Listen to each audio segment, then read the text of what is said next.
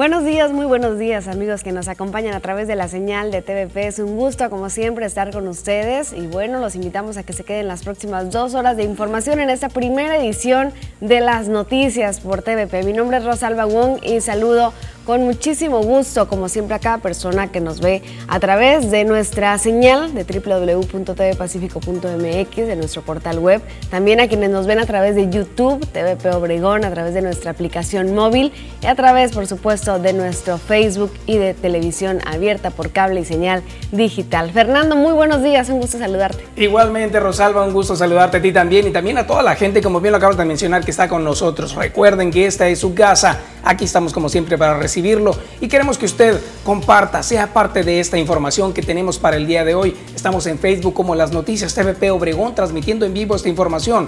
Tómela, compártala. Amigos, familiares, demás personas van a estar enteradas de qué está pasando aquí en Cajeme, en Sonora, en México y en todo el mundo. Así es, nos encantaría poder contar con su comentario y su participación. También tenemos nuestra línea de WhatsApp que se la recordamos diariamente y es un gusto poder recibir sus comentarios. 6442042120 es la línea para que ustedes nos manden mensajes, para que nos manden fotos, videos de lo que está sucediendo en su comunidad y por acá poder pasar ese reporte hacia el público y hacia las autoridades, esperando por supuesto que se solucione pronto su problemática y poder aquí dar a conocer cada una de estas respuestas. Agradecemos de verdad a todos ustedes por fungir como reporteros y estar enviando algunas imágenes, algunas fotografías que con gusto compartimos aquí. Háganlo. También nuestro compañero Joaquín Galás en un momento más estará pendiente de recibir toda esa información y poder visitar algunos de los lugares o problemáticas donde se encuentren y de esa manera darle un seguimiento. Hoy tenemos también bastante información que tiene que ver con COVID-19. Ya tenemos información acerca de la vacuna Sputnik B. Tenemos detalles al respecto. Así es, y bueno, miércoles, mitad de semana, y tendremos a los expertos en economía regional, Tania Armenta, y en el cuidado de nuestras mascotas, el doctor Marco Antonio Valdés estará con nosotros. También recuerde que tendremos un enlace hasta algún punto de la ciudad completamente en vivo, como cada día con Joaquín Galas. Y también tendremos deportes, como siempre. Ponchito andará por aquí, Poncho Insunza en un momento más platicará qué está pasando en la Serie del Caribe, que nos ponga al día. ¿Y cómo estarán las temperaturas el día de hoy? Al parecer, eh, más calorcito que días anteriores, pero la experta Marisol de Bala tendrá toda la información puntual más adelante. Allá anda un frente frío nuevo que, bueno, está amenazando con que pueda llegar por acá. Le vamos a preguntar qué está pasando y, bueno, queremos que usted se quede con nosotros y se comunique también. ¿Qué te parece, Fer, si con esto comenzamos? Me parece bien. Iniciamos. El día de hoy, en la primera edición de las noticias, TVP. Si está afiliado a un partido sin su consentimiento, puede presentar una denuncia. Terencio cumple con las firmas para la Independiente. Jueves, revisarán la peligrosidad de pisar en la laguna del Naineri. Separan de su cargo al director del Hospital General de Pachuca por autorizar vacuna COVID para el sindicato fuera de tiempo. Bebé de química fallecida de Istezón requiere leche materna para superar el COVID-19. Esto y mucho más. Quédese con nosotros en la primera edición de las noticias, hoy miércoles 3 de febrero.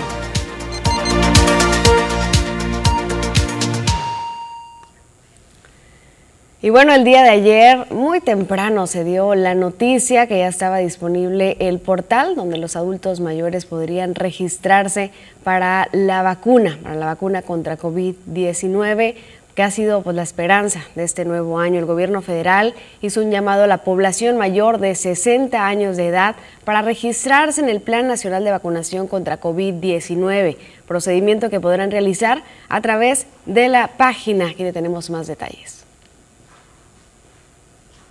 El gobierno federal hace un llamado a la población mayor de 60 años de edad para que se registren en el Plan Nacional de Vacunación contra el COVID-19, procedimiento que podrán realizar a través de la página mivacuna.salud.gov.mx.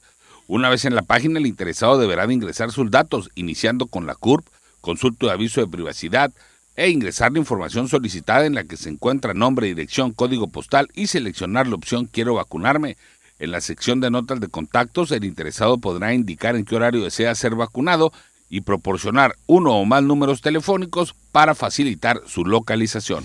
Una vez que te aparezca este mensaje, da clic en guardar. Tu registro estará completado. Una vez que te hayas registrado, espera la llamada de tu servidor de la nación. te proporcionará la fecha y el lugar donde podrás acudir a vacunarte. Recuerda, nadie puede pedirte dinero o datos bancarios. La vacunación es totalmente gratuita. Al finalizar, también se podrá solicitar una llamada de aclaración dejando su número de teléfono en caso de que se haya puesto mal algún dato y se necesite corregir. En caso de colocar una CURP que no sea de una persona mayor de 60 años, la página mandará un mensaje que aclare que por ahora solo es para personas mayores de 60 años. Nota. En el inicio de la página tendrá la opción de bajar el manual y un enlace donde se podrá consultar la CURP. No olvides desayunar y tomar tus medicamentos antes de llegar al centro de vacunación. También, evita llegar con mucha anticipación para evitar tiempos largos de espera. Es muy importante mantener una buena hidratación, sobre todo en zonas de calor. Para las noticias, Jorge Salazar. Ayer se dio este anuncio de que ya estaba disponible la página y muchísimos adultos mayores ya quisieron registrarse. Hay que tener paciencia y hay que recordar que esto no tiene que ver el registro, no tiene que ver con tener un lugar en la vacuna o con ponerse en la fila para la vacuna. No quiere decir que si no te has registrado el día de hoy o si te tardas dos, tres días no vas a tener acceso a la vacuna. Eso es completamente falso.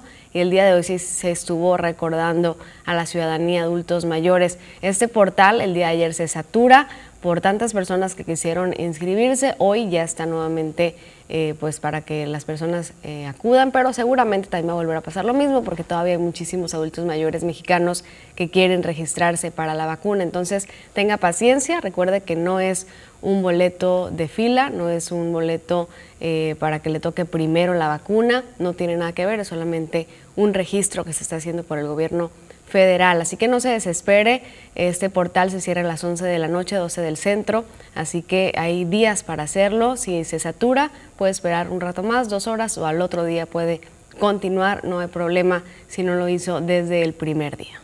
Y es muy importante, es totalmente gratuita. Nadie le puede pedir a usted ninguna llamada telefónica que tenga que pagar algún dinero especial, algún depósito. No, no debe de hacerlo. Solamente es a través de una llamada de registro. Incluso hay personas que han recibido llamadas para que se les invite a estar en esta página. Pero no debe de acceder con ninguna cantidad monetaria. Vamos ahora con otra información. Esta tiene que ver aquí con el municipio. Recordemos que el código rojo nos ha puesto a todos en un horario restringido, pero se ha dado por parte del gabinete municipal un acuerdo donde se retoma el horario hasta las 10 de la noche para el sector restaurantero. Durante esta reunión del Gabinete Municipal COVID se presentaron los resultados obtenidos por las células operativas de la Unidad de Seguridad contra el COVID-19. Esta está conformada por Inspección y Vigilancia, por Protección Civil, Seguridad Pública y en virtud de ello se acordó que los restaurantes aquí en el municipio van a poder operar hasta las 22 horas. esto, en representación del alcalde Sergio Pablo Mariscal, lo dio a conocer el coordinador de la Unidad Municipal de Protección Civil, quien es Francisco Mendoza Calderón, y él señaló que con las inspecciones realizadas al sector restaurantero, mismo que ya acató las recomendaciones y mantuvo sus establecimientos abiertos hasta las 20 horas, se observó que hay un 85% de ellos que cumplían con los protocolos de sanidad y en base a esa disminución del número de contagios se les permitirá abrir sus locales hasta las 10 de la noche. También el funcionario municipal indicó que harán un monitoreo constante de las actividades hasta ahora suspendidas y dependiendo del comportamiento en los contagios y los resultados del mapa epidemiológico federal, que hasta ahora permanece en naranja, el próximo lunes se van a evaluar la posibilidad para reabrir otros negocios. El director de Inspección y Vigilancia, Manuel Guerrero, informó que durante este fin de semana largo ya se recibieron 80 reportes sobre, algunos festejos en general, cuyos permisos están suspendidos como medida también para mitigar los contagios. De estos, la célula de seguridad COVID atendió 70 llamados, se suspendieron 50 10 fueron sancionados mediante la multa fiscal y otros 10 de tipo doméstico fueron apercibidos, acciones que contribuyeron a menguar también la posibilidad de contagios de COVID-19. En otro de los acuerdos del gabinete municipal, se evaluó la recomendación para que el módulo del programa OMAPASC en tu colonia se reactive bajo todas las medidas de seguridad y buscando siempre proteger el estado de salud tanto en trabajadores como usuarios del organismo operador. Así es que ahí está el llamado también para todos aquellos que estamos eh, haciendo uso de este tipo de servicios de restaurantes, que podamos hacerlo hasta las 10 de la noche, pero siempre con todas las medidas de seguridad. Con toda la responsabilidad, pues ahí está una respuesta para el sector restaurantero. Recuerde que iban a hacer una caminata exigiendo que se ampliaran los, eh, los horarios. Ayer se da precisamente este anuncio donde ya pueden ampliarse hasta las 10 de la noche con todas las medidas y protocolos. Y bueno, en otros temas, para todos los licenciados, como también se les llama y se les conoce. Feliz día para todos los abogados, porque en el calendario internacional se encuentra este día, Día Internacional del Abogado. Así es, y encontramos bastante información aquí que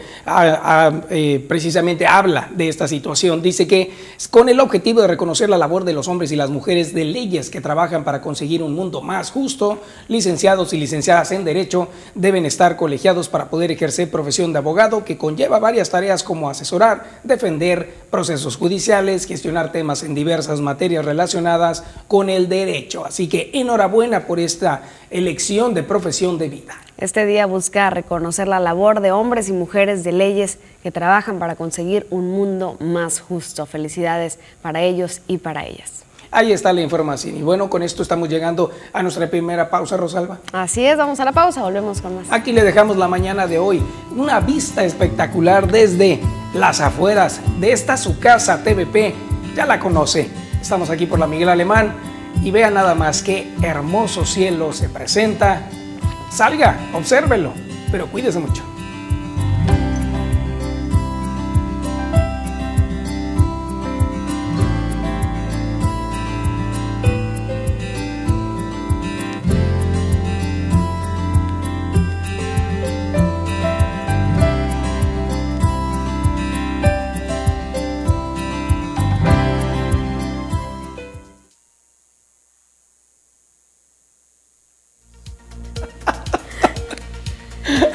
Y gracias a quienes nos siguen a través de nuestro Facebook, las noticias de Obregón. Qué gusto saludarlos, saludarlas a través de este medio que ya nos están acompañando y gracias también a quienes ya están compartiendo también esta transmisión y dejando sus comentarios para saludar como siempre. Así es, bueno, pues saludamos a todos aquellos que están en Navojoa, en Álamos, en Guatabampo, en Echojoa, en, eh, incluso en diferentes sectores, hasta Hermosillo, Nogales.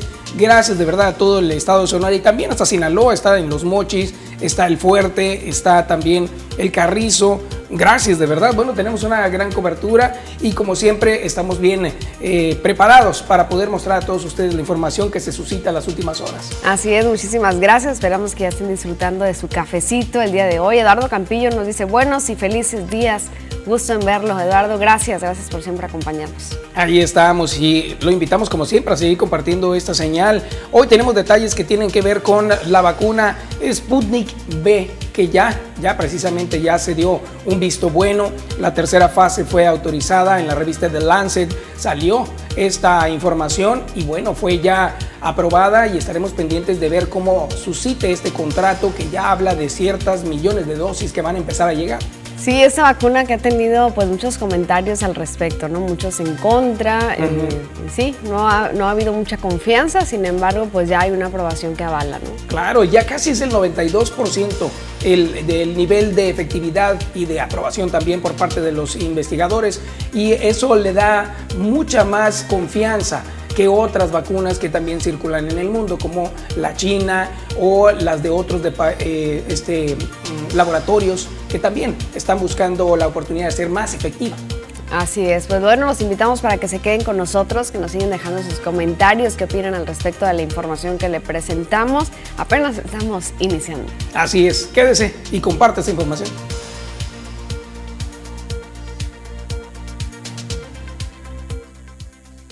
Vamos con más información, queremos que nos acompañe a recorrer qué está pasando en el mundo, en México, en la región, qué está sucediendo a través de los titulares. Veamos. Así es, acompáñenos a ver lo que está apareciendo en las primeras planas de los periódicos e iniciamos con lo que está apareciendo en el Universal el día de hoy. Dice que el IMSS prepara 139 hospitales solo para pacientes COVID. Reconvertirán unidades médicas para atención 100% de esta enfermedad ante los niveles elevados de saturación y también apuesta México el uso de la vacuna Sputnik B. Así los detalles. Viene ahora lo que aparece en este periódico El Sol de México que encontramos. Reforma al Banjico vulnera su autonomía. La unidad de inteligencia financiera es la que da, da, a conocer esta situación. Santiago Nieto advierte que pone en riesgo el prestigio del sistema financiero nacional. Vamos ahora a ver lo que está apareciendo en el Excelsior. México aprueba la vacuna Sputnik B se refuerza la campaña de inmunización. La COFEPRIS avaló el uso del antígeno ruso y la Secretaría de Salud firmó un contrato por 24 millones de dosis. Este mes llegarán 400 mil, un millón en marzo, 6 millones más en abril y el resto en mayo. Su efectividad es de 91%, la pone entre las mejores. Se cae la página también para registro de adultos mayores ante la demanda, pero bueno, ya le comentamos por qué sucedió y que ya está activa nuevamente. Así los detalles que aparecen en ese periódico. Vámonos con otro, La Jornada. Este toma una noticia internacional, juicio político. Trump cometió traición de proporciones históricas. El asalto al Capitolio es considerado una insurrección orquestada por el expresidente, por lo que eh, va a enfrentar un segundo juicio político, así lo da a conocer. Vamos ahora a ver lo que está apareciendo en Milenio. Con eficacia de 91.8% en adultos mayores, palomean la Sputnik. La publicación de la tercera fase en The Lancet acalla voces maliciosas y abre la puerta a la llegada de 7.4 millones de dosis en tres meses, así lo dijo López Gatel. Estaremos pendientes, por supuesto, del desarrollo de esto, pero ya está, ahí está la información de que se autorizó. Tenemos ahora otro periódico, Reforma, menciona que roban millonada con plan de ninis revela investigación corrupción en jóvenes construyendo el futuro. Arman particulares una red de engaños, enlistan a becarios y cobran los apoyos. Esto le expone reforma. Nos vamos ahora con el siguiente periódico, se trata de El Expreso. Inicia el registro para la vacuna. Sitio presenta fallas a partir del día de ayer, martes 2 de febrero, aquellos adultos mayores de 60 años pueden irse registrando a través de un sitio de internet para el programa de vacunación contra el COVID. Así están los detalles. Veamos ahora más de este periódico que circula también a nivel estatal. El Imparcial dice que asegura salud que vacunas están garantizadas. México recibirá más de 174 millones de dosis para el año 2021, así lo da a conocer. Vamos ahora a ver lo que está apareciendo en el sol de Hermosillo. Detectan observaciones en cuenta pública 2019. Instituto Superior de Auditoría y Fiscalización entrega informe. Son 47 puntos que no han sido aclarados correctamente por el Estado y por ayuntamientos. Vamos ahora con más detalles en la región. Tenemos este periódico, se trata del tiempo de medios Opson. Amplían horario para el sector restaurantero. Tal cual le comentamos hace un momento, este acuerdo fue del Gabinete Municipal COVID y durante esta reunión se dio toda la oportunidad de informar acerca de cómo podría suceder y gracias a todos y cada uno de los eh, elementos que han participado se acordó que restaurantes cierran a las 22 horas. Nos vamos ahora con lo que está apareciendo en Diario del Yaqui. Sin atención, casos de acoso sexual en el ayuntamiento. existe un protocolo para denunciar estas situaciones, pero no se ha instaurado un comité para darle seguimiento, así lo publica el Diario del Yaqui. Veamos ahora información en este portal que siempre también lo invitamos a visitar, Síntesis Noticias. Por el virus, sector turismo tendrá un Via Crucis en Semana Santa. Menciona que por segundo año consecutivo las expectativas de los prestadores de servicios del sector turismo para Semana Santa no son nada alentadoras. Nos vamos ahora a ver lo que está apareciendo en nuestro portal www.tvpacifico.mx. La fe y la celebración religiosa se expresan a pesar de la pandemia. Se han mantenido cerrados algunos templos, pero a las afueras hay familias que depositan ofrendas. Así es como ha ocurrido el día de ayer y bueno, usted seguramente también disfrutó de este día con algunos tamalitos, ¿verdad? Es lo más probable. Pero bueno, queremos que usted siga con nosotros y esta información que acabamos de mencionar en un momento más la vamos a desglosar para que nos acompañe. Así es, acompáñenos, quédese con nosotros, apenas estamos iniciando. Regresamos después de la pausa. Quédese.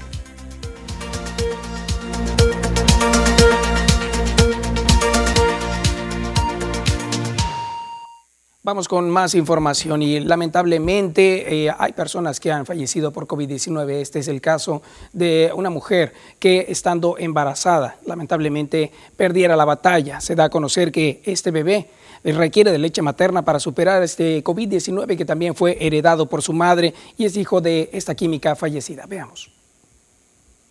A través de las redes sociales, familiares de Bastia Amarillas, trabajadora del Instituto de la Salud y Servicios Sociales para los Trabajadores del Estado de Sonora, Istezón, solicitaron donadoras de leche materna para su hijo Fernando, quien nació a los seis meses de gestación. Cabe destacar que la trabajadora de la salud perdió la batalla contra el coronavirus y el pequeño logró salvar la vida debido a que su madre se le practicó una cesárea. Sin embargo, requiere de leche materna para superar los estragos del COVID-19 heredado por su madre. Las mujeres interesadas en apoyar al recién nacido deben de acudir al Banco de Leche del Hospital Infantil del Estado de Sonora, IES, donde se les brindará la información correspondiente para este proceso. Las donantes pueden comunicarse también al actario del IES a través del teléfono 6622-890600 a la extensión 80711 o enviar un mensaje a través de la página de Facebook Banco de Leche Humana IES. La doctora Berenice Gómez Sapiens, responsable del área, destacó que aunque el número de donaciones de leche humana ha incrementado a pesar de la pandemia, las reservas del banco son pocas y buscan donadoras. Para las noticias, Jorge Salazar. El jefe de la jurisdicción sanitaria número 4 aquí en nuestra región, el doctor Antonio Alvidres Labrado, afirmó que en los centros Anticipa se realiza una valoración médica, pruebas rápidas o PCR y se descarta que de ser COVID se dé tratamiento como cualquier infección respiratoria de temporada invernal como paracetamol e ibuprofeno. Recordó que continúan las brigadas Anticipa que iniciaron desde el mes de junio del año pasado y que una vez que el mapa anticipa Sonora por georreferenciación determina cuáles son las colonias con mayor número de contagios y positividad, que son las cero, es como van programando las visitas de brigadas para la búsqueda intencionada de casos. Llamó a estar pendiente en aquellos pacientes que presentan alguna comorbilidad y estar pendientes de aspectos como la temperatura y la oxigenación y acudir al hospital de referencia cuando no se da la fiebre o baje la oxigenación. Y muy importante ante la sospecha aislarse y no esperar recibir los resultados de las pruebas. Los eventos sociales, reuniones y juntas es donde se siguen suscitando los contagios por parte de los jóvenes. Que 8 de cada 10 su sistema inmunológico resuelve el problema y no necesariamente el haber tenido contacto con un paciente positivo, voy a dar positivo, ¿verdad?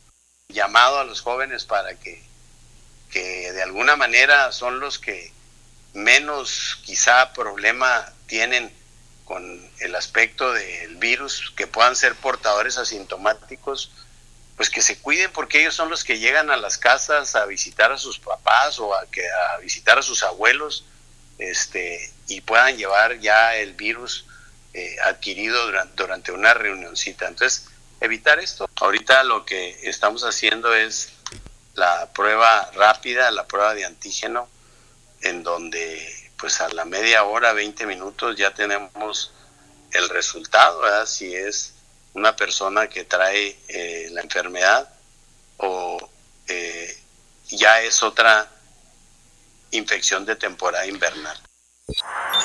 Y en más información que tiene que ver con este mismo tema, se habla de que las brigadas del programa Anticipa en los municipios que integran la jurisdicción sanitaria número 4 esta semana, además del centro Anticipa Norte y Sur, ubicados por la calle Norte en la colonia Cajeme y también por la Tabasco en la colonia Ruso, respectivamente en el municipio de Cajeme, van a estar también todos los servicios abiertos en el centro Anticipa Guaymas Norte, ubicado en el bulevar Diana Laura Riojas. También aunado aquí en Cajeme, este martes estuvieron por la mañana en la Plaza Lázaro Cárdenas y en el municipio de Bacum, en la Biblioteca Pública y en la Comisaría de Cocorit, y durante la tarde en la colonia La Cantera y en el ejido Maitorena, además en el Centro de Salud de Bicam. Hoy, miércoles, los centros Anticipa estarán en la Cruz Roja del Campo 60, en la Casa de Salud de Torim y en la Comisaría de Esperanza, además de que la Brigada Móvil va a recorrer la colonia San Vicente y Las Palmas, en Guaymas y en Empalme en el ejido Santa María. El jueves 4 de enero estarán en San Ignacio Río Muerto, en la biblioteca, en la colonia militar, en el centro de salud de la Loma de Guamuchil y en el dispensario médico de la comisaría Marte R. Gómez, además del centro de salud de Potam y las brigadas móviles de la colonia Gil Samaniego y en Empalme, en el ejido Juan Rodríguez. También el próximo viernes van a estar en la Casa Ejidal del Campo 77, en el, parque, en el Parque Potam, en Villa California, y en la comisaría de Providencia. Además, en Guaymas en la colonia Yucatán, Zaguaripa y en Empalme. También la brigada móvil estará en Junelacawi y también el sábado en la comisaría de Pueblo Yaqui. Así que este programa sigue eh, de acuerdo a la información que nos han brindado por parte de las autoridades. Con esa información vamos a una pequeña pausa. Usted no se vaya. Regresamos. Conoce lo nuevo que Tribuna tiene para ti. Tribuna e-Paper, para que estés más informado al momento. Te llevamos las noticias hasta tus dispositivos móviles. Suscríbete a nuestro periódico digital y recibe tu primer mes gratis. Para más información visita nuestro Facebook, Tribuna Sonora, o contáctanos a suscripciones arroba. Tribuna te informa.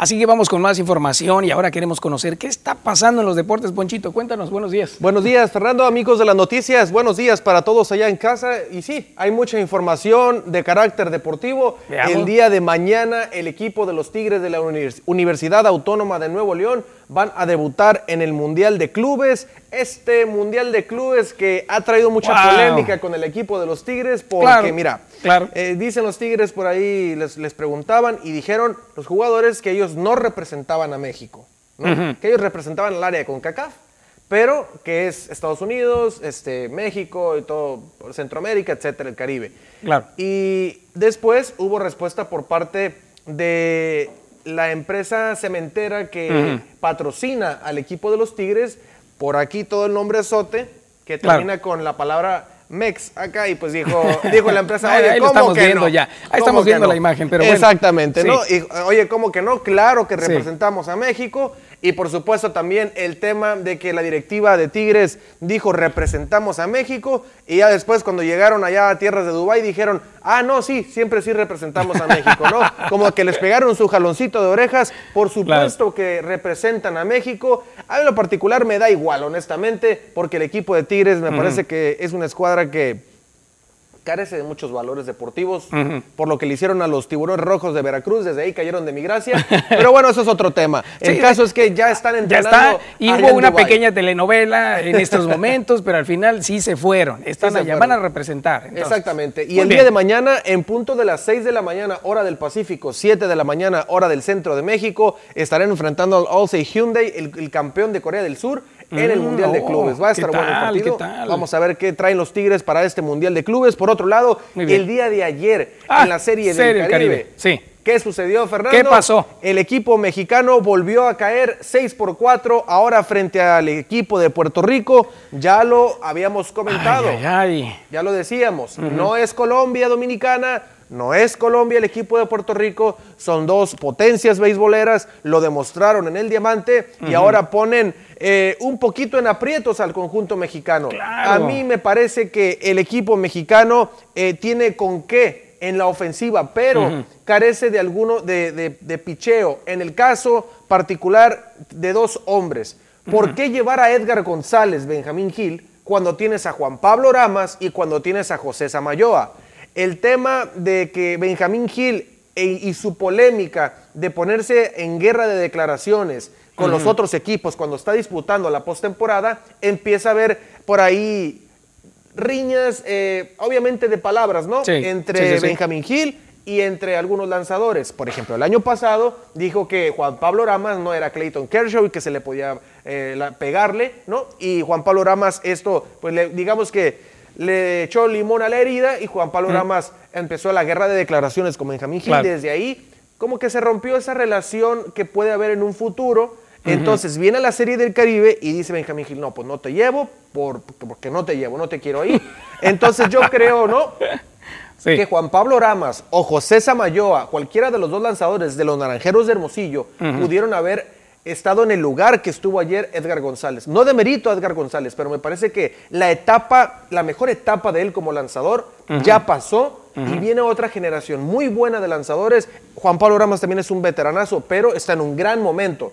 Y José Samayoa, un joven que pu- pudo haber hecho mucho más en este partido y yo creo que ahí es donde peca Benjamín Gil y creo que es por eso que no gana la Serie del Caribe. Eh, Entonces, en el análisis, ¿tú sientes que la estrategia para este, Para eh, este no ataque que, que hubo ahora con Puerto Rico no fue la, la buena? O sea, No. no, no fue la mejor.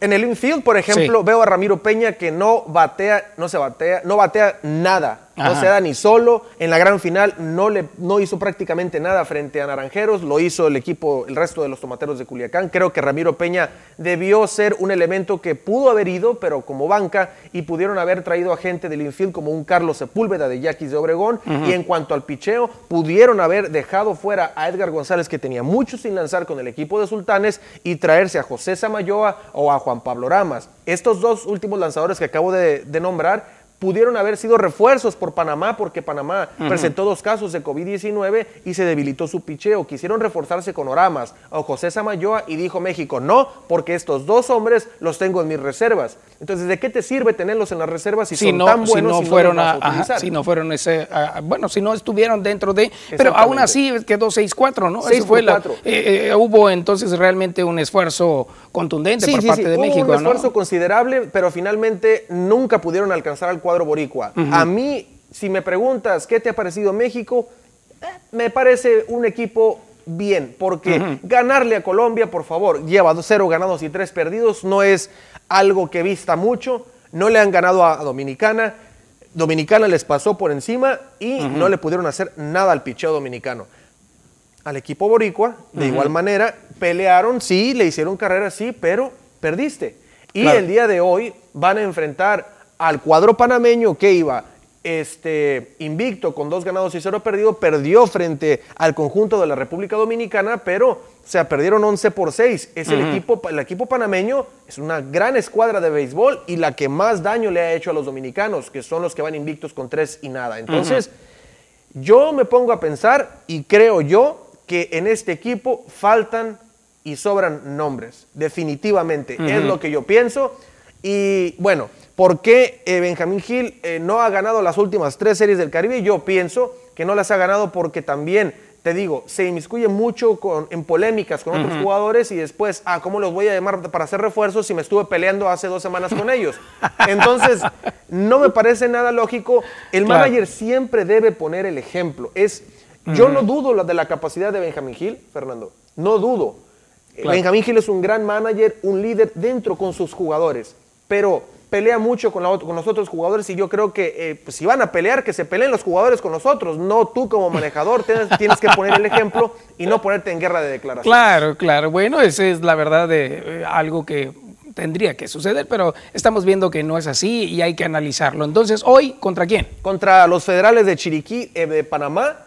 Ojo en este partido porque el equipo mexicano de caer estaría con un récord de un ganado y tres perdidos y complicaría mucho más su paso en Serie Claro, del Caribe y claro. pondría en riesgo su participación en las semifinales. Ah. Pudiera ser el eliminado Ajá. Si es que no dice otra cosa Venezuela que también anda por la calle de la amargura. Muy bien, estaremos pendientes. Entonces, más información. A las 8.20 de la mañana estaremos con toda la información. Estará, por supuesto, Miguel Lugo enlazado con nosotros para todos los detalles de lo que está sucediendo en el Teodoro Mariscal, allá en Mazatlán. Muy Sinaloa. bien, que alguien nos platique qué está pasando por allá. Y mientras, antes de que te vayas, mira nada ¿Qué más nos un, tienes, Fernando? un video que circula en redes sociales. Aquí el señor Francisco Castañeda nos hace el favor.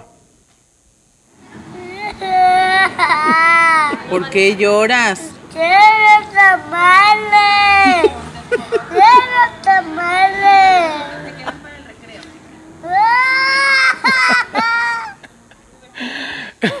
Qué barbaridad. Este pequeñito Oye. se ha hecho viral No hay que jugar con, el esa hambre, reacción. Fernando. ¿Cómo ves? No hay que jugar con el hambre. Por el No, de no, no, Dios. es que de verdad yo creo que el pobre pequeño no sabemos si realmente satisfizo su hambre, porque sí, o sea, estuvo llorando un buen rato y nosotros acá llorando, Pues tal pa- quiero no chilaquiles, pero no llegan, ¿no? Entonces, igual Rosalba ya está estamos. haciendo señas de que quiere chilaquiles. ¿Verdad que sí, Rosalba? También decimos lo mismo. Rojos y sin crema le gustan. Esperemos que usted no esté llorando por esta situación, tal cual le sucedió a este pequeño y haya podido disfrutar Así estaba yo ayer. Fernando. Así estaba yo ayer cuando supe que acá en TVP hubo tamaliza y me fui a mi Ah, casa. claro. Y no me tocaron los tamales desde el día de la Candelaria, ¿no? Lo sentimos. Ni modo, ¿verdad, Porfirio? Ni modo, ahí está. Pero bueno, vamos a una pequeña pausa, regresamos.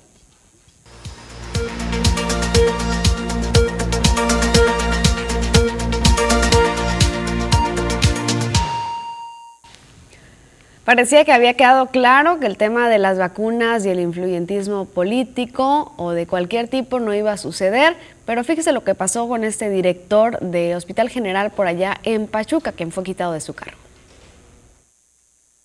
A través de un comunicado, el secretario de Salud del Estado de Hidalgo, Alejandro Efraín Benítez Herrera, dio a conocer la institución del director del Hospital General de Pachuca, Mario Alberto Tenorio Pastrana, debido a que no respetó las disposiciones de las autoridades en materia de salud respecto al proceso de vacunación contra el COVID-19. De acuerdo a la información que circula en las redes sociales, el ahora funcionario de la salud autorizó a la secretaria general de la sección 20 del Sindicato Nacional de Trabajadores de la Salud para que recibiera la vacuna a pesar de que a ella no le correspondía. Tenorio Pastrana argumentó en su defensa que tomó la decisión de inmunizar al líder sindical con la intención de apoyarla ante la delicada situación que vive con uno de sus hijos quien se encuentra hospitalizado en terapia intensiva debido al COVID-19, ya que en su familia se ha registrado un brote del virus. Sin embargo, el secretario de la Salud de aquella entidad tomó la decisión de separarlo del cargo y de dar vista a la Contraloría Interna de esta Secretaría para que inicie las investigaciones correspondientes. Para las noticias, Jorge Salazar así los detalles de las personas que están saltándose los turnos. Y bueno, el llamado también por parte de las autoridades a seguir los protocolos y el enlistado, el cual poco a poco se está viendo cada vez más claro. Así que estaremos pendientes de más detalles. Mientras tanto, tenemos información para darle seguimiento a los pisales aquí en la laguna del Nainari, donde a través de diferentes mensajes algunas personas han dado algunos avisos respecto a inconformidades y este jueves por la mañana se van a realizar las evaluaciones y la inspección al material con el que este se está elaborando. Los pisales ahí en la laguna del Nainari. El director de la promotora inmobiliaria, Omar García, informó que será el personal de protección civil quienes tomarán las determinaciones, ya que se corre la posibilidad de que se cancele este proyecto.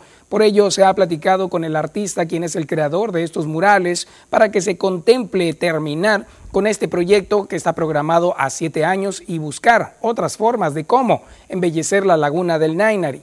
La principal preocupación es que la superficie de los accesos de la calle, que es la prolongación Guerrero, serán muy peligrosos, ya que el material que se está utilizando proporciona poco agarre que sumado a la inclinación pudiera provocar un accidente al resbalar una persona o poder a lo mejor eh, no subir en el caso de quienes hacen uso de sillas de ruedas que no tengan un acceso especial. Eso es lo que algunas de las personas han eh, avisado también a través de las redes sociales en eh, una apreciación respecto a cómo va quedando este espacio.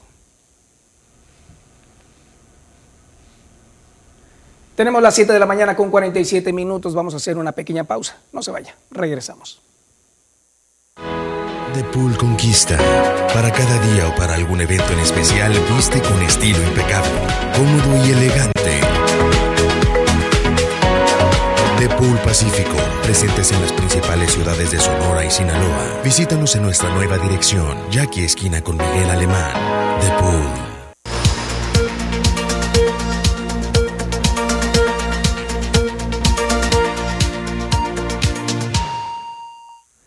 Son las 7 de la mañana con 50 minutos. Gracias por continuar con nosotros en esta primera edición de las noticias. Y bueno, continuamos con la información y le presentamos lo que tiene que ver con la seguridad en los hogares y esta información que están dando a conocer por parte de autoridades y de grupos que buscan precisamente encontrar esta eh, seguridad y reforzar siempre el tema de los niños y madres de familia eh, y bueno, tenemos también detalles que están dando a conocer, donde están haciendo un llamado, por supuesto, a la sociedad en general para que esté atentos en el uso de, redes sociales, las ventajas y riesgos del uso de Internet y todo lo que puede suceder alrededor de estas acciones, acciones que se hacen por la seguridad de los ciudadanos y tenemos eh, pues este llamado hacia la ciudadanía. Así es, por parte del coordinador del Centro Estatal de Prevención del Delito y Participación Ciudadana, Jorge Andrés eh, Suito Orozco, reiteró que es prioridad incrementar el trabajo cercano y permanente de prevención en todo el Estado, para lo cual se realizó la primera reunión del 2021 de estos enlaces operativos de transversalidad del Gobierno del Estado de Sonora. Precisó que se capacitó a padres y madres de familia de las colonias del Paseo del Real y Miscoac, allá en Hermosillo, con el programa Ciberprotegidos, para que conocieran los delitos que existen en Internet y el riesgo que pueden correr sus hijos al estar expuestos en la red. Esto también como parte de las acciones que brindan los grupos conformados por comités vecinales de Más en WhatsApp, así es como se llama el programa. Además de que en Cananea se impartió la capacitación COVID y salud mental a más de 46 alumnos de la preparatoria Instituto del Cobre, con el fin de prevenir que ante el confinamiento caigan en algún tipo de adicción o conductas negativas. Así es como se está brindando precisamente herramientas a todos los padres de familia para prevenir los delitos y conductas antisociales al interior del hogar y promover también el rescate de valores, acercar apoyos y servicios de las diferentes dependencias que colaboran en forma permanente en las acciones que hay que prevenir. Y bueno, un llamado que también se ha estado haciendo con constancia ha sido el tema de las páginas fraudulentas, que también tiene que ver con la seguridad en el hogar y la seguridad digital. Y en esta ocasión están pasando el número exacto de reportes que van al día de hoy en nuestro estado y también algunas páginas que ya se han confirmado que han sido las fraudulentas. De acuerdo a la información proporcionada por la Unidad Cibernética de la Secretaría de Seguridad Pública, en Sonora se han recibido 704 reportes de ciudadanos que han sido víctimas de fraudes a través de diferentes páginas web y redes sociales. La dependencia dio a conocer que el monto estimado de los fraudes asciende aproximadamente a medio millón de pesos a través de las diferentes páginas que ofrecen una serie de productos tanto de primera necesidad como decorativos, entre otros, y tras concretar la venta, no hacen entrega del producto. Entre las páginas que se han detectado como fraudulentas se encuentran Dental en Morcillo, iShop Mall Galerías, Gorras Infinitas, Shopping, Gamer Store, Lobs, Equipos del Norte y Blancos para el Hogar, entre otras. La dependencia destacó que dichas páginas pueden ser detectables debido a que en sus textos hay fallas de ortografía, ofrecen productos a muy bajo precio, utilizan nombres e imágenes genéricas para promocionar sus productos y generalmente no reciben buenos comentarios. Finalmente, la dependencia hizo un llamado a la población en general para que denuncien este tipo de acciones y eviten ser víctima de fraudes. Además, alertó sobre no proporcionar datos personales. Para las noticias, Jorge Salazar.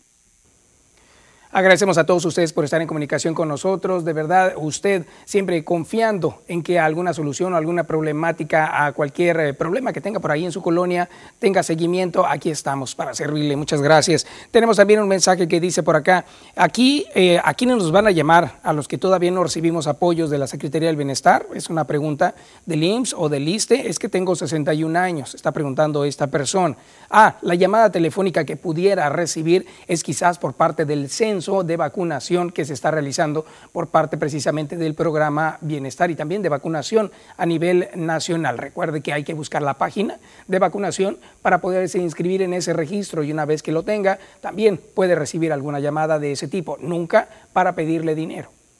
Tenemos un reporte que nos dicen tenemos unos vecinos que salieron positivos a COVID-19 y no guardan ningún tipo de cuidados ni para ellos ni para la demás gente, andan desparramando el virus. ¿Qué podemos hacer ante esto? Pues primero que nada, cuidarse y eh, pues acudir a revisiones, centro de salud. Eh, lastimosamente no podemos decidir lo que hacen las demás personas, pero sí podemos cuidar por lo nuestro.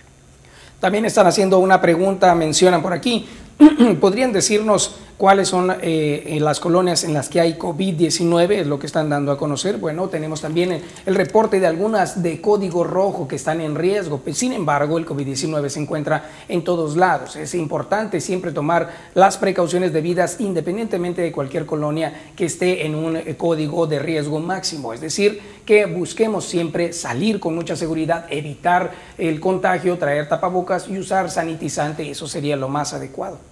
Nos envían una fotografía de un reporte que se está haciendo en la colonia Constitución y nos dicen, buenos días, es en Ramón Guzmán, esquina con Lerdo y Tejada en la colonia Constitución. Eh, al parecer pues se ve eh, una fuga de agua interna dentro de un bache y es la fotografía que nos están enviando. Muchas gracias de verdad por estarnos enviando estas imágenes. Y bueno, también tenemos otros, eh, otros mensajes. Dice también que, ah, este mismo reitera que puede ser fuga de agua limpia. Es lo que está dando a conocer. Entonces es importante darle algún seguimiento. Mencionan por acá, hemos, eh, ya es hora de que se les ponga un alto, dice, por favor, tránsito, policía, e infraccionan a medio mundo por traer carros sin placas y onapafas y alrededor del edificio donde está precisamente seguridad también hay muchos automóviles de los oficiales y ahí nadie molesta. Eso es lo que está poniendo esta persona. Eh, muchas gracias por su comentario.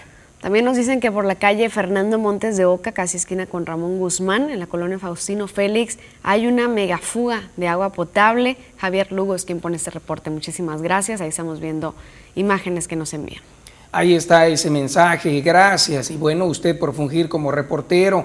Dice por acá, eh, reportar calle en pésimas condiciones en la no reelección entre Boulevard Las Torres y no reelección en la colonia Las Haciendas. Iram Salazar, muchas gracias por estar en comunicación, saludos también para ti. Y bueno, este reporte es algo que no ha tenido seguimiento. Entonces, repetimos, no reelección entre Boulevard Las Torres y no reelección en colonia Haciendas. También tenemos un reporte que dice este trabajo lo comenzaron el 19 de diciembre de 2020, vinieron a taparlo el 20 de enero de 2021, sin embargo, pues se sigue derramando el agua. Cuando eh, vinieron el 20 de enero, dicen lo taparon, pero aún continúa este tema, es por la Tehuantepec entre Arispe y calle Tetavia. Dejamos una pausa, volvemos con más.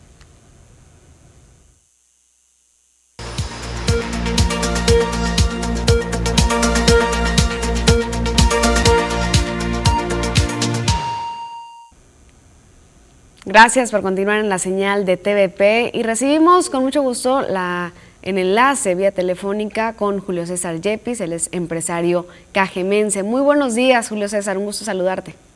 Muy buenos días, Rosalba. Es un verdadero gusto para mí también. Y bueno, estuvimos platicando la semana pasada acerca pues de un espectacular que aparece en la ciudad donde aparece el secretario de Imagen Urbana, José Carlos Galindo, y lo tuvimos a él también en vía telefónica platicándonos acerca de este tema y nos gustaría conocer también pues eh, la otra parte de este asunto que tiene que ver con eh, usted como empresario. Así es. Sí, lo que pasa es que ahí tuvimos unos, unos pequeños detalles ahí con respecto a, los permisos y licencias y también pues se, se procedió a actuar. Desafortunadamente ahí las dependencias pues son algunas y son varios los trámites que se tienen que realizar para poder obtener el permiso de tener cualquier tipo de estructuras del tipo eh, pues publicitarias. Y en el caso mío, no todas las dependencias funcionan igual, no todas avanzan al mismo tiempo. Entonces, hubo una en la que se quedaron atorados los trámites y la otra y otra dependencia pues decidió actuar pensando que no había documentos. De mi parte, pues estoy en total y completa disposición de que si me dicen que falta algún requisito documento, con toda y plena confianza, créanme que voy a ir y me voy a presentar y lo voy a hacer. Y pues respecto a la estructura que se tumbó, pues ya estamos ahí, ya platicamos, ¿no? Ya, ya, ya solucionamos ese, esos detalles. Y si faltan requisitos, yo con mucho gusto, eh, inmediatamente los, los, los voy a tramitar. Entonces, el tema de los, los trámites que no estaban hechos o que estaban pendientes, más bien era que no, no se había culminado el proceso. Así es, no se había culminado el proceso en otra área y pues el área que, que dijo no me lo han presentado decidió actuar. O sea, en cierta forma pues están bien, están bien porque no, no, no tenían trámite y en otra área no habían avanzado. Pero pues ya, ya todo esto lo pudimos aclarar. Afortunadamente, pues hubo, yo en, mi caso pues decidí actuar en, porque me sentí agredido respecto a que me tumbaron espectacular. Y pues fue la forma en que dije yo, de alguna forma me tienen que escuchar y para que te escuches, pues tienes que alzar la voz. Entonces usted se sintió agredido y decide actuar de esta manera. Eh, ¿Hay un conflicto por ahí entre, entre el ayuntamiento y su persona? Fíjate que afortunadamente, gracias a este detalle, tuvimos la oportunidad de sentarnos a platicar. Nos, nos, nos, sentamos de frente y me llamó lo que el secretario Carlos Galindo nos vía Zoom y nos sentamos en una mesa de diálogo a platicar sobre este problema con el plan y de mi parte completamente con toda la intención de solucionar lo que sea que hiciera falta. Igual eh, una muy buena disposición también y voluntad de parte del ayuntamiento. Entonces ahorita pues ya lo que nos, nos falta y que todos parece tenemos la misma voluntad es de avanzar, caminar y arreglar cualquier detalle o documento que en mi caso me llegara a faltar o por parte de ellos también la voluntad de que, pues nada, se va a atorar, no, estamos en plena disposición nosotros de cumplir con cualquier cosa. Somos una empresa, es una empresa formal y queremos estar, pues, lo más firme posible, completamente legales, no queremos caer en en ilegalidad. Y pues afortunadamente ya hay muy buena disposición y todos, todos con la voluntad. Esos desacuerdos que ha tenido con el ayuntamiento empiezan desde eh, hace este año, años anteriores. Eh, ¿Desde cuándo? Eh, la, la demanda que yo puse, que es por cuestión, yo creo que todo, todo el mundo no tiene deuda. No es la única, el único ayuntamiento y ni la única empresa que, que le debe a, a proveedores.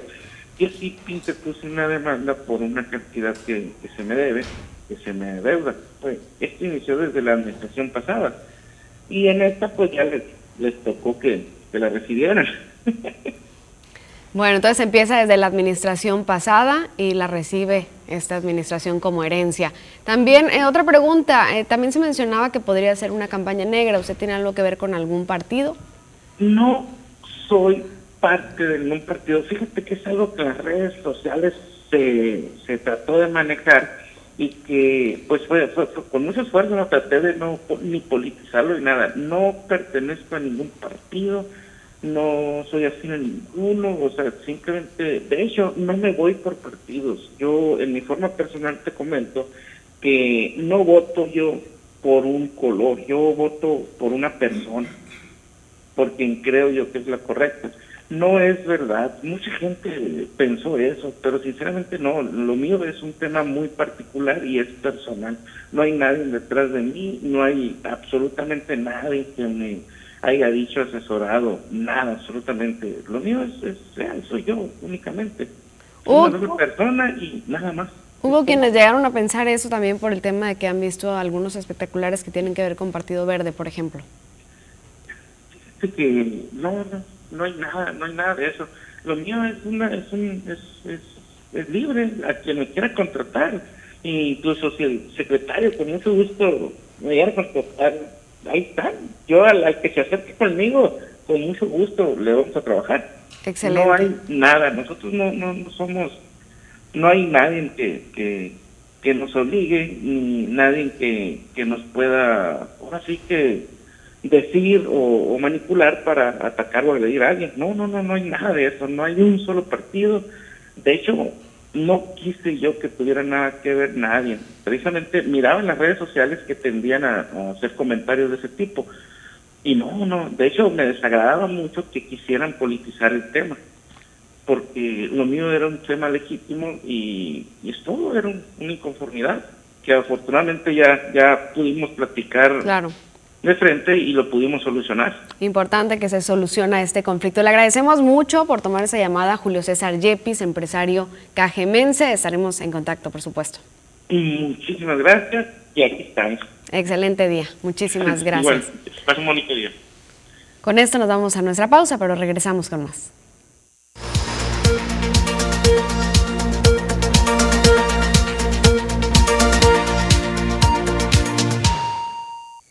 Estamos de regreso con más información y ya tenemos aquí la visita del profesional acerca del cuidado de mascotas. Hoy vamos a hablar de un animalito que seguramente lo está acompañando en este momento, los gatitos. Vamos a hablar con- de, de eso con el doctor. Buenos días. Hola, ¿qué tal? Muy buenos días, Fer. ¿Cómo están? ¿Cómo están todos ahí en casita? Un gusto saludarlos como cada miércoles. Y no es la excepción, esta semana vamos a hablar un poquito de los gatitos. Ya ves que hoy hemos estado hablando de los perros y las adopciones y demás. Este tema creo que está muy interesante y a lo mejor les prende algunos foquitos a algunos propietarios de gatos y propietarios que no tienen gatos también. ¿Por qué? Porque vamos a hablar de un tema que se llama clamidia. ¿De qué se trata esto? ¿Es una enfermedad de, de dónde se les presenta principalmente? Mira, la clamidia es, eh, se presenta en todos los gatos de todas las, todas las edades. Por ahí Ujú. tenemos unos, unos puntitos que ojalá y nos los puedan pasar ahí en, en pantalla. Este es específicamente de los gatos. Sabemos que hay una clamidia de transmisión sexual en el humano, pero no tiene absolutamente nada que ver. Eh, sí son bacterias los dos, pero eh, es específicamente de los gatitos. Y estamos hablando de gatitos que están entre las 4 o 5 semanas hasta, las, hasta Ujú. los 3 meses de edad. O sea, es, si te das cuenta, es prácticamente en los cachorros gatitos que les da esta enfermedad y que este, es altamente contagiosa. Es, eh, ¿Entre los gatos o, o para nosotros también? Entre los gatos. Ah, muy bien.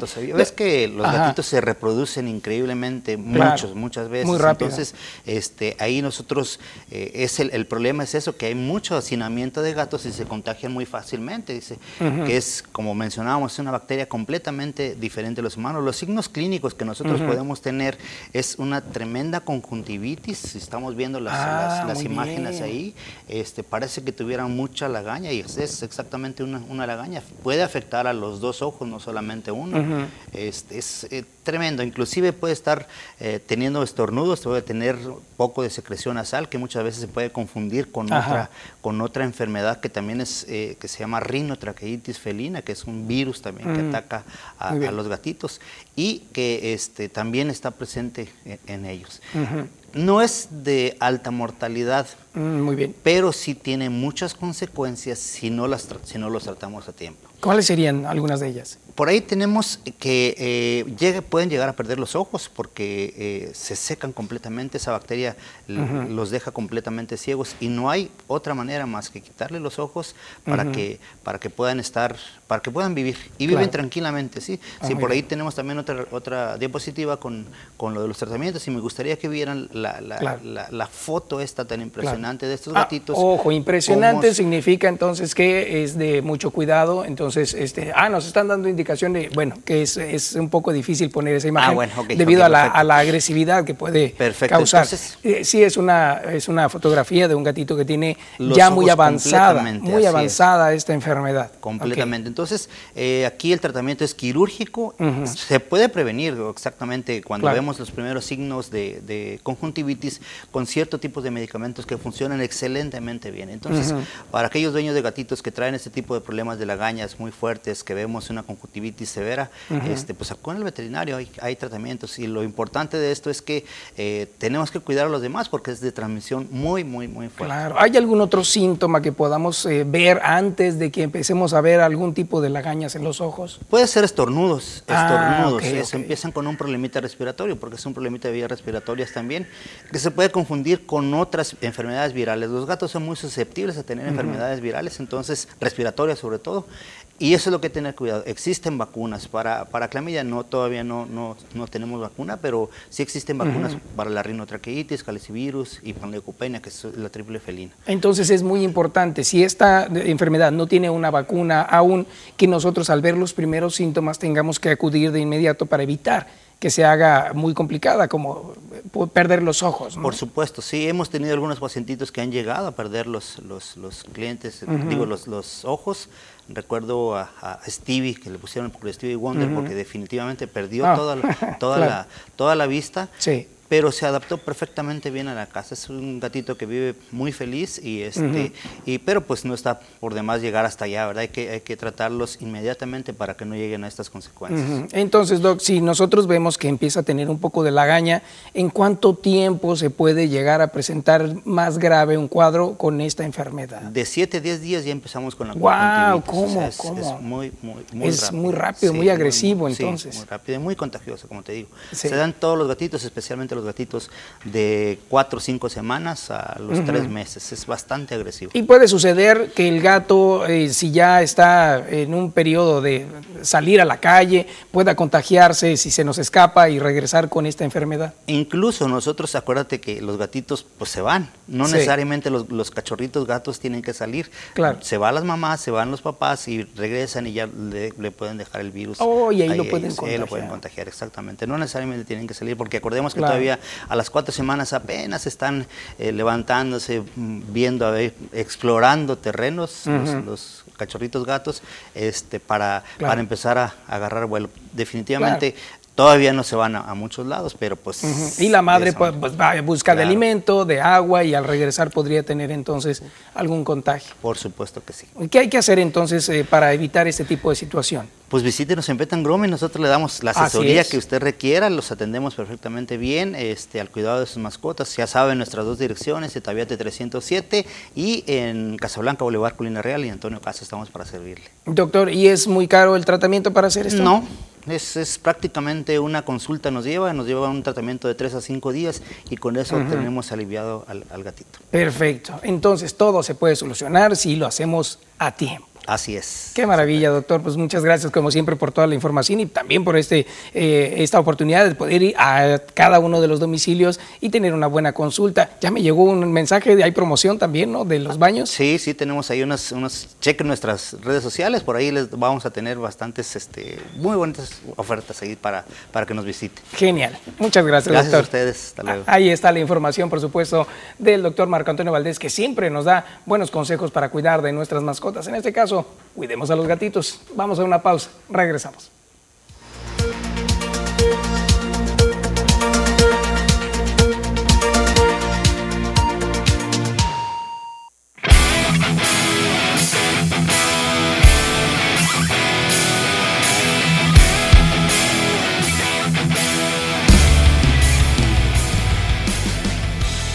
¿Qué tal amigos de las noticias? Muy buenos días, tengan todos ustedes bienvenidos a la información deportiva en esta mañana.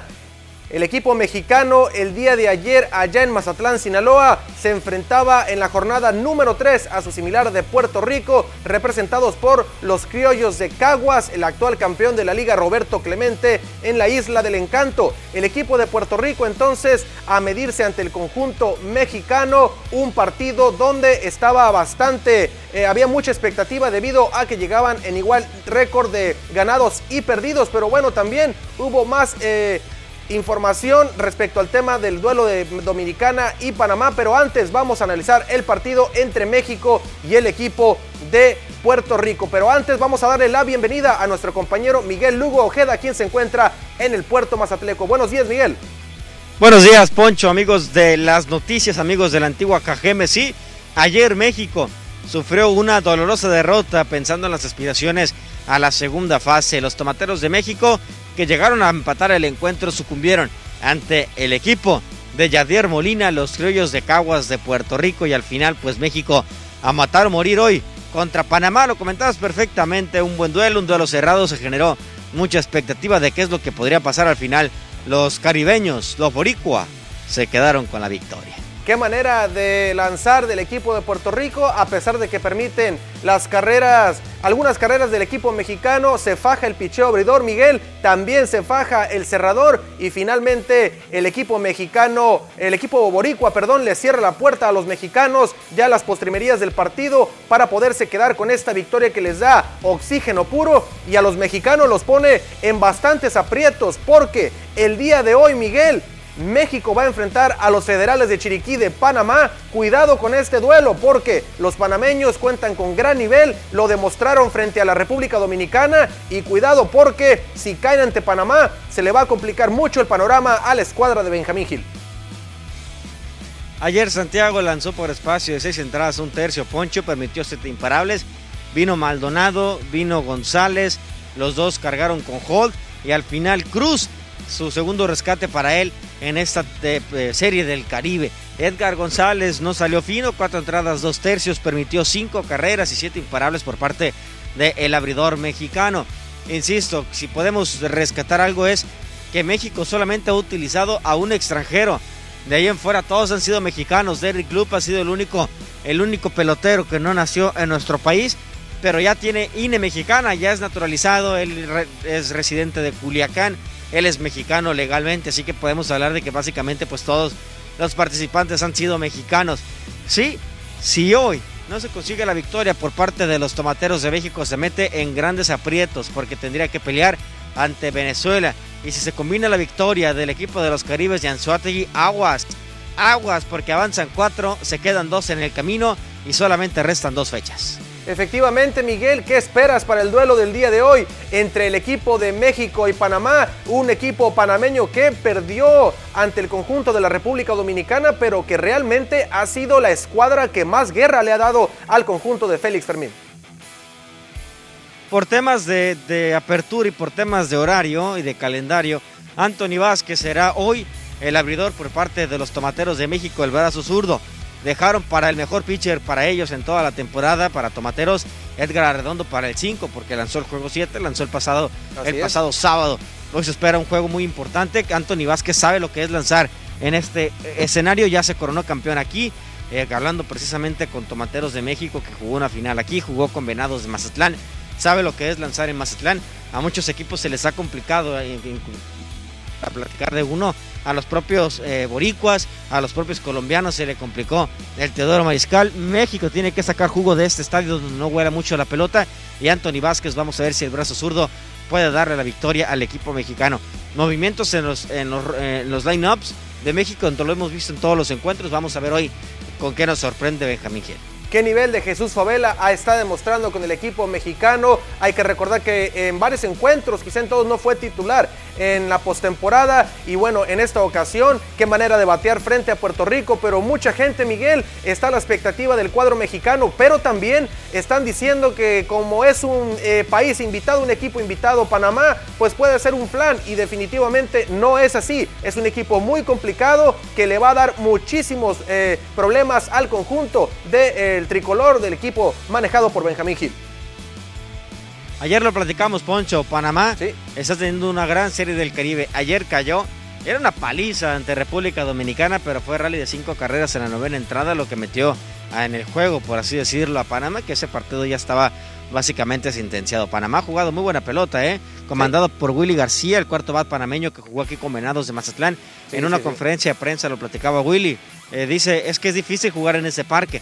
Yo he platicado con mis compañeros para decirles que no vayan para arriba. Los cuadrangulares aquí son ocasionales, hay que batear hacia abajo, hay que hacer que la pelota ruede, porque los jardines son bastante amplios, pero la pelota va hacia arriba y por el tema de la humedad no puede volar. Entonces vamos a ver cómo se adaptan los panameños ante los mexicanos. En teoría el apoyo para México ha sido muy bueno, pero tiene que responder. Comentaba Benjamín Gil ayer en conferencia de prensa al estilo de Benjamín. Dice, los juegos 1, 2 y 3 no te dan campeonatos. Los que importa son el sábado, el viernes y sábado, que son semifinales y final.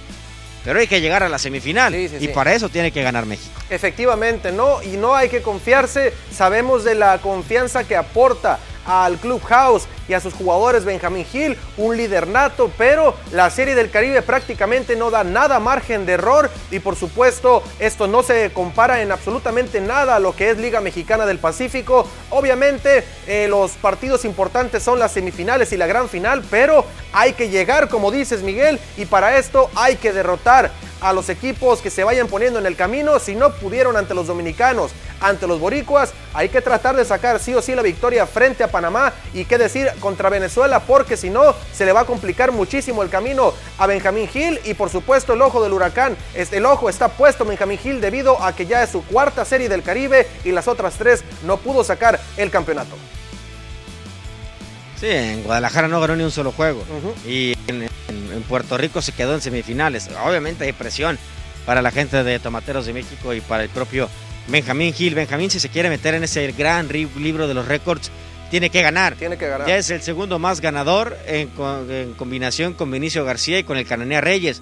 Los, los tres tienen cuatro, solamente por detrás del gran Francisco Paquín Estrada. Pero Benjamín Gil le hace falta la Serie del Caribe. Efectivamente, le hace falta la Serie del Caribe. Vamos a ver si la consigue. Vamos paso a paso, vamos juego a juego, como dice Benjamín Gil. Estaremos pendientes de toda la información que se siga desarrollando allá en el puerto Mazatleco. Muchas gracias, Miguel. Poncho, hasta mañana, cuídate. Igualmente, cuídate mucho por allá en Mazatlán, Sinaloa. Con esto, amigos, nosotros llegamos al final de la información deportiva el día de hoy. Continúe con más información aquí en las noticias.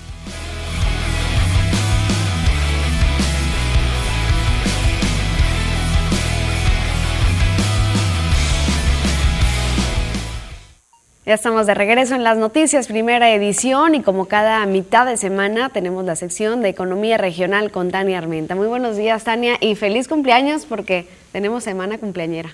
Muchas gracias Rosalba, así es, el día lunes fue mi cumpleaños y pues festejando todavía, ¿no? Esperamos que la sigas pasando muy bien y muchísimas gracias. por compartir con nosotros de tu conocimiento y experiencia. Muchas gracias. Iniciamos, bueno, continuamos con el tema que nos quedamos la, semana pasada. Eh, fue un tema en dos partes. La primera parte, pues vimos todo lo que tiene que ver con créditos y financiamientos para el comercio, la industria y el servicio y dijimos que estos nos pudiéramos acercar al área eh, de finanzas el área estatal. El, gobierno estatal tenemos este tipo de créditos, comercio, industria y servicio.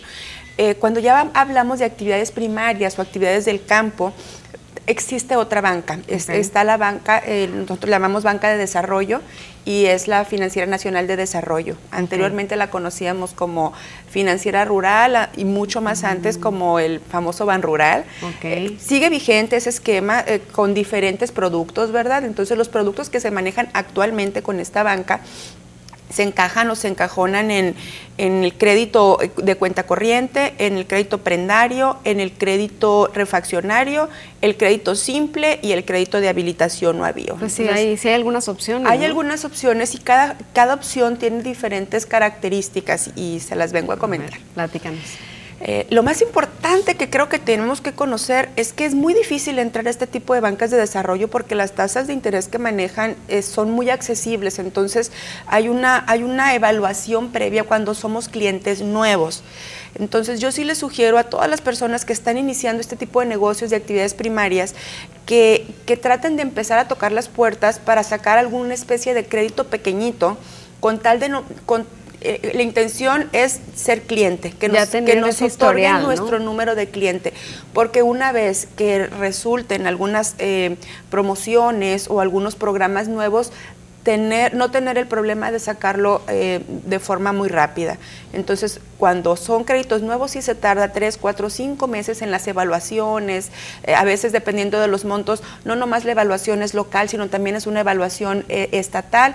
Entonces, sí les sugiero que se acerquen. Quienes se dedican a ese sector también pueden acceder a los financiamientos del gobierno, como los que veíamos anteriormente, o solamente a No, eh, los, los créditos del Estado son comercio, industria y servicio específicamente, es para el desarrollo económico. Estos créditos federales eh, que yo les estoy manejando son eh, para actividades primarias. Sí, entonces son dos cosas diferentes. Comercio, industria y servicio tenemos la opción de acercarnos al gobierno del Estado y eh, actividades primarias primarias. tenemos la opción de acercarnos al gobierno federal a través de las bancas de desarrollo. ¿Cómo se- ¿Cuáles son los más eh, fáciles de accesar? Para mí, los créditos de avío. Los créditos de avío son los créditos que se utilizan específicamente para capital de trabajo. Eh, insumos, materias primas, materiales, son los que de cierta forma vamos a utilizar los aspectos básicos del trabajo, pero para sacar adelante un- un- un- una actividad de ciclo corto, actividad ganadera, actividad pecuaria, actividad avícola, acuícola, eh, cualquier actividad. Entonces es para materias primas, gastos de venta. Yo le llamo a todo esto capital de trabajo. Entonces vamos a tocar las puertas y vamos a decir ocupamos un crédito de avío. ¿sí? Y el crédito de avío son créditos cortos que más o menos dependiendo de la actividad y el monto, vamos a terminar de pagarlo entre 12 meses y 24 meses, no más. Son créditos que se pagan muy rápido, se supone que se pagan en cuanto uno recupera la inversión, ¿verdad?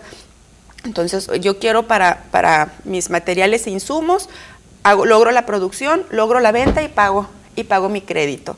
Eh, tenemos el otro, que es el crédito refaccionario. Este crédito refaccionario ya son muchos más meses para pagar. Mm, dependiendo también del crédito y del monto, eh, podemos pagarlo entre 48 meses, más o menos 4, 5, 6 años máximo. No nos van a dar más. Y este crédito refaccionario se utiliza específicamente para maquinarias y equipos.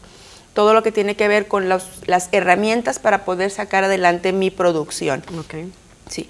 No estoy hablando de tasas porque la- en todos estos créditos la mayoría de las veces eh, las tasas se meten a un paramétrico. Entonces, dependiendo de tu perfil, dependiendo de tu actividad, dependiendo del tipo de producto que vayamos a solicitar, es donde el sistema nos arroja la tasa.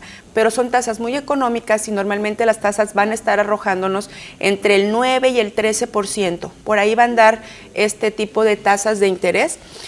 Tenemos también el crédito simple, este, este crédito simple me encanta, normalmente lo usan los prestadores de servicios, eh, es- es- no tiene un fin específico el crédito simple, eh, pero aquí tiene que ver mucho que tengas, tienes que tener una garantía específica. Puedes- tienes que tienes que tener una garantía adicional. Por ejemplo, el crédito refaccionario, la misma, la misma maquinaria y equipo se pueden quedar en garantía. En el crédito simple no. El crédito simple sí tienes que tener una garantía adicional. El crédito simple también es... ¿Puede ser una propiedad? Sí, puede ser una propiedad, puede ser algún vehículo, incluso maquinaria y equipo. Este tipo de actividades, normalmente las personas tienen mucha maquinaria y equipo. Entonces, a lo mejor yo tengo un tractor y ese tractor lo puedo dejar en garantía. Muy bien. Sí, eh, como ejemplos. También pueden ser para activos fijos, este crédito simple, por eso les digo que no tiene un fin específico. Y nos dan entre 15 y 24 meses para pagar el crédito. También todo va a ser dependiendo del análisis que se haga. Así es. Y tenemos el cuenta corriente, el crédito cuenta corriente. A mí también me gusta mucho porque es como una especie de tarjeta de crédito. Entonces yo tengo un crédito, voy a inventar de 10 millones de pesos, pero ahorita nomás en este momento voy a ocupar 2 millones de pesos o voy a ocupar 500 mil pesos. No tengo necesidad de sacar los 10 millones completos porque eso me va a hacer que yo tenga una, que esté pagando intereses de un dinero que en el momento no estoy requiriendo, ¿verdad? Qué interesante, estamos hablando de cifras muy grandes, ¿no? Eh, bueno, ahí están varias opciones también para el sector primario en financiamiento. Ya vimos también la de comercio. Comercio, industria y servicio, que nos podemos acercar en este momento al gobierno del Estado y actividades primarias nos podemos acercar al gobierno federal. Estos son todos créditos, todos se pagan, no estamos hablando de apoyos. Sí, ni fondos perdidos, nada de eso. no la- es financiamiento así tal es. cual. Y las ventajas de estos programas federales es que te acompañan a lo largo de tu, de tu pago del crédito con asesorías técnicas, cursos de capacitación. Entonces, la verdad sí hay que tomarlo en cuenta. Eh, ahí están opciones o las pocas opciones que tenemos para poder financiarnos como MIPIMES. Excelente. Y para asesorarnos sobre este financiamiento, ¿a dónde acudimos también? Claro que sí, estamos en la calle Sinaloa, 148 Sur, para servirles o al teléfono 6444-621870. Con mucho gusto les podemos asesorar. En NASA Incubadora, que está apareciendo también los datos en su pantalla, la página web y el teléfono. Con esto vamos a una pausa, volvemos con más.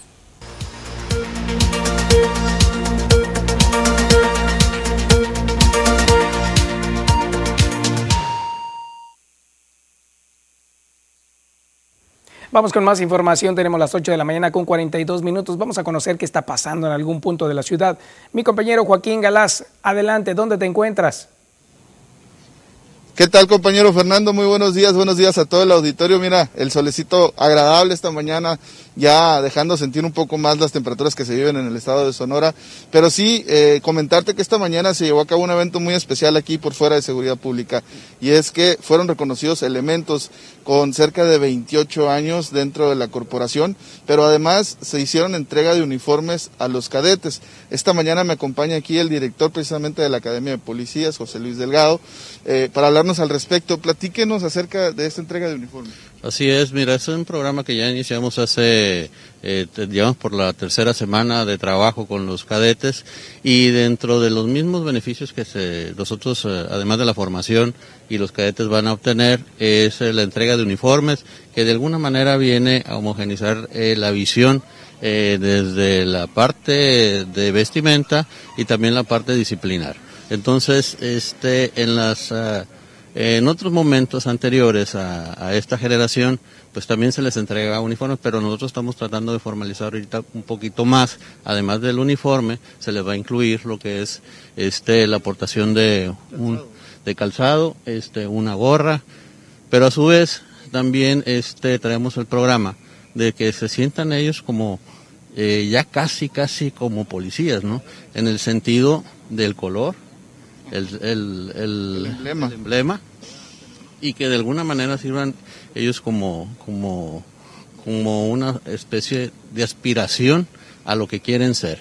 También se les va, en la semana, se les va a integrar, entre- integrar lo que es un chaleco, eh, que es el chaleco este, antibalas que utilizan lo que son los, los compañeros, y lo van a aportar durante todo lo que es el, Es para que se vayan adaptando y además se sientan seguros de lo que están haciendo. eh, básicamente es para el proceso de adaptación, este, en lo que se adapten al peso, a traerlo, este, todo el proceso de la academia, con la finalidad de que es un, también es parte de su indumen- indumentaria, ¿no? En ese sentido, ¿no? Entonces, además de esto, pues también vienen los procesos de entrega de becas próximamente, donde se le está entregando un recurso económico básico para alimentación, tras- traslados, y que al final más o menos de febrero va a estar llegando ese recurso para los muchachos ahí. Muy bien. Pues como te decía Fernando, esta mañana eh, se llevó también el, el reconocimiento a, a algunos policías que ya tienen tiempo en la corporación, a tres elementos, 28 años, y que diariamente entregan su trabajo de manera honrada y también con mucho orgullo y patriotismo, hay que decirlo, al municipio de Cajeme. Entonces, eh, es una fecha importante, los alumnos de la academia, los cadetes, pues también eh, recibiendo sus uniformes y como ya lo explicaba el director, es para eh, también parte de la formación y claro, la identificación como miembros ya de una corporación de seguridad pública. Perfecto, Joaquín. Entonces estamos viendo en este momento esta ceremonia que se llevó a cabo o todavía está en proceso y estamos viendo que algunos de ellos ya tienen su equipo. ¿Qué consta de qué cosas dijimos? Ese es, es el uniforme, es, es el calzado. El uniforme fue modificado para que ya aparecieran elementos de seguridad pública, cuentan con el emblema, pero también en breve estarán recibiendo los chalecos balísticos, estos que son precisamente para que se vayan adecuando y adaptando a traerlo puesto todo el tiempo. Y es que es verdad, hay elementos que lo que lo tienen pero no lo utilizan de manera habitual, ¿no? Precisamente porque es algo incómodo de, de pronto. Sí, además también el, pues el clima de aquí de, de nuestra localidad, pues eso es un eh, clima extremo y que de alguna manera, eh, pues este, a veces las eh, nos gana, ¿no? El- el- resulta un poquito incómodo, pero a final de cuentas es un tema de seguridad de ellos y es parte de su indumentaria diaria que deben de portar, además de lo que es el, el PR-24, que es este un, un arma ahorita que no es letal, sino es más bien disuasiva, eh, y en ese sentido también sienten que pues que son parte, ¿no? De, de, de, su imagen, los- ¿no? Y de su modelo a, a seguir, ¿no? Y se vayan adecuando de él. Se vayan adecuando al peso y, y, por supuesto traerlo puesto todo el tiempo. Esta es la información, Fernando, esto es lo que está ocurriendo aquí en Seguridad Pública y es que nos llegaban algunos mensajes que si por qué estaba cerrada la calle, bueno, es parte de las actividades que se llevan a cabo esta mañana. Muy bien, Joaquín, entonces ahí está el reporte directamente de lo que está ocurriendo por allá en las instalaciones de la policía. Muchas gracias. Muy buenos días, Fernando, y a todos los que están en casa, muy buenos días también. Muy buenos días, ahí estaremos pendientes de las noticias. Te seguimos en las redes sociales. Vamos contigo, Rosalo. Y bueno, tenemos información acerca del trabajo que está realizando el senador Arturo Burs Griffith, que está realizando algunas reuniones importantes en busca de lograr beneficios para diferentes sectores productivos de Sonora. Realizó una gira de trabajo que contempló reuniones con locatarios de la Central de Abastos, cámaras empresariales, mujeres y jóvenes empresarios. El senador sonorense fungió como enlace y facilitador entre Nacional Financiera y los empresarios a fin de que conozcan los diferentes instrumentos y programas que permitan mejorar las condiciones de sus negocios. Durante la plática, los comerciantes le plantearon diversos temas, entre ellos la situación de alumbrado, seguridad y la falta de recursos para contar con infraestructura eléctrica a través de energías limpias. El legislador federal, emanado de Movimiento de Regeneración Nacional, se ofreció hacer un vínculo en- entre el organismo financiero y los empresarios para que puedan tener acceso a un crédito para la adquisición de paneles solares. Asimismo, Burs Griffith hizo el, el compromiso de impulsar la creación de financiamientos para que los jóvenes empresarios de diversos giros y establecimientos puedan tener más oportunidades de crecimiento, justamente lo que platicábamos en Economía Regional. Y en información que tiene que ver con las próximas elecciones, ya hay muchos aspirantes que están buscando ser candidatos y llevan todo su proceso a través del Instituto Estatal Electoral, llevando firmas. En este caso, Terencio, eh, Terencio Valenzuela se da a conocer que justo al final del periodo establecido para la recolección de firmas logró completar eso que se requería. Veamos. La fórmula de independientes quedó completa luego de que el aspirante candidato independiente por el Distrito 17, Terencio Valenzuela, logró reunir ante el Instituto Estatal Electoral un total de 3.989 apoyos ciudadanos. Terencio explicó que a diferencia de 2018, cuando buscó la Diputación Federal por el Distrito 06 por la misma vía independiente, fue más difícil conseguir el apoyo de la ciudadanía por motivos de la pandemia. pues agradecer al equipo que nos ayudó y, y sobre todo a la gente que nos dio su firma, que tuvo el valor de darnos la firma, que les agradece infinitamente y queremos eh, pues expresarlo eh, por todos los medios, ¿no? Se lo vamos a hacer, hacer llegar para agradecerles que nos hayan dado esa firma que nos ha- está haciendo llegar ahorita a, a que nos den la candidatura, ¿no? Independiente, sin partido, ¿no? En cuanto a los aspirantes a candidatos independientes estatales que no lograron las firmas, el también empresario señaló que esto se debe a que la recolección de apoyo ciudadano se trata de un verdadero trabajo, y más en este tiempo de pandemia, donde fue el principal factor en contra. En cuanto al procedimiento, informó que están esperando fecha para la entrega de constancia como candidatos. No tengo ni idea para cuándo nos van a hablar. Ahorita apenas ellos están trabajando todavía con lo de las firmas del Instituto Estatal Electoral, entonces ya que, terminen con todo, entonces nos van a nos van a avisar cuándo nos van a dar la, constancia, ya, ya como candidatos, ¿no? Con imágenes y edición de Jesús Gastelum, para las noticias, Joaquín Galás. ¿Cómo estarán las temperaturas el día de hoy? Vamos a ver esta información con mi compañera Marisol Dovala. Buenos días, Marisol.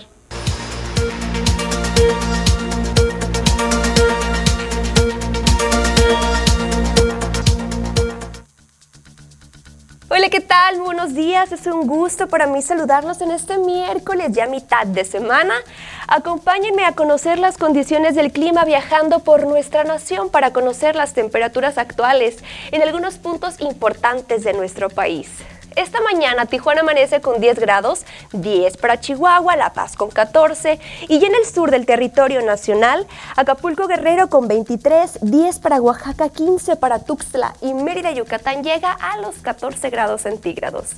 Nos concentramos en nuestro estado, Sonora, para conocer cómo amanecemos en los diferentes sectores, comenzando como siempre con Navojoa, que esta mañana de miércoles nos reporta 14 grados, mayormente soleado, la misma condición de cielo para Ciudad Obregón, pero con 12 grados, 14 para Guaymas y la misma temperatura para la capital. Los próximos días para Navojoa, las temperaturas y las condiciones de cielo. Este fin de semana, valores mínimos de 7 grados, la máxima alcanzará los 31. Ya para la próxima semana, mínimas de 10, máximas de 29 y predominan las condiciones de cielo soleado para Navojoa. Viajemos por Ciudad Obregón para conocer también este fin de semana y parte de la próxima, qué es lo que nos espera. Este fin, valores mínimos de 6 grados, abríguese bien.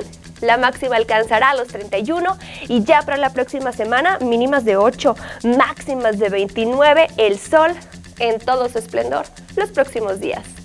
Hagamos un recorrido por Guaymas para conocer también qué es lo que tendremos en cuanto a las temperaturas y por supuesto que las condiciones de cielo. Este fin de semana valores mínimos de 12, máximas de 27. Ya la próxima semana mínimas de 14, máximas de 22 y predominan las condiciones de cielo soleado para Guaymas. Viajemos por la capital. Hermosillo, Sonora, para conocer también los siguientes días para que lo considere. Este fin de semana mínimas de 7 grados, la máxima alcanzará los 29 y ya para el día lunes valores mínimos de 11, máximas de 28 y predominan las condiciones de cielo soleado para la capital. Pasemos ahora rápidamente a conocer la fase lunar que esta se mantiene como luna llena. La salida de la luna se registra a la 1 con 18 minutos y la puesta a las 11 con 10. La salida del sol esta mañana de miércoles a las 7 con 5 minutos y la puesta a las 18 con 2. Hasta aquí el reporte. Que pase una excelente mañana.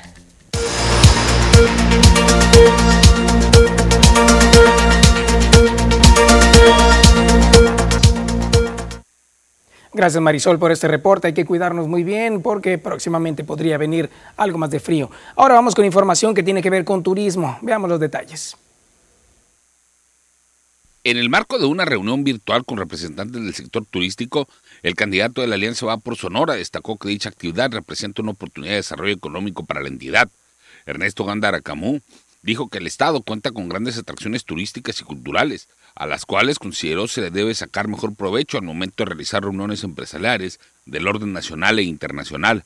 Destacó que Sonora cuenta con grandes atracciones en sus diferentes regiones debido a que cuenta con diversos ecosistemas y una diversidad gastronómica en municipios como Hermosillo, Cajeme, Navojoa, Puerto Peñasco, Guaymas y San Luis Río Colorado.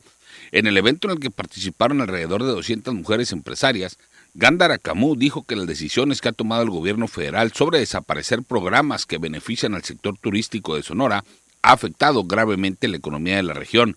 Finalmente, el candidato de la Alianza Va por Sonora manifestó que es consciente de las adversidades que enfrenta el desarrollo turístico Sonora, al igual que sus necesidades. Para las noticias, Jorge Salazar. Pues así la información que tiene que ver con el tema político. Y vamos ahora al tema de COVID y a los números que se han actualizado al día de hoy, las cifras que da el gobierno federal a través de la Secretaría de Salud hasta este 2 de febrero. Nos dieron a conocer que los datos para este día son en total 1.874.092 casos confirmados de COVID-19. También nos dieron a conocer que hay 1.436.482 personas que ya se han recuperado, así como las defunciones son 159.533 en nuestro país. Hasta el día de ayer fueron aplicadas 2.027 dosis de la vacuna contra eh, COVID-19. También se dan a conocer 100 eh, 677.539 en total. Solo el día de ayer fueron 2.027. La eficacia de la vacuna Sputnik, como lo mencionábamos en titulares, es 91.6%, eficacia general 91.8% para adultos mayores de 60 años y 100% contra casos graves. La COFEPRIS otorgó la autorización de este uso de emergencia a la vacuna. En otra información que tenemos también que nos brinda por parte de la Secretaría a nivel del Estado, la Secretaría de Salud, cuando aparece el primer síntoma, el virus del COVID-19 ya tiene al menos cinco días que ha sido alojado en el cuerpo, lo da a conocer Enrique Clausen Iberri y dijo que a partir de entonces, si no se atiende, se pone en riesgo la vida. Así lo da a conocer en su último eh, en su última intervención realizada el día de ayer. También tenemos la información respecto a los casos confirmados, son 62.319 acumulados hasta el día de hoy. Tenemos también el caso de los recuperados, que son 55.404, son las personas que han logrado librar esta batalla de COVID-19.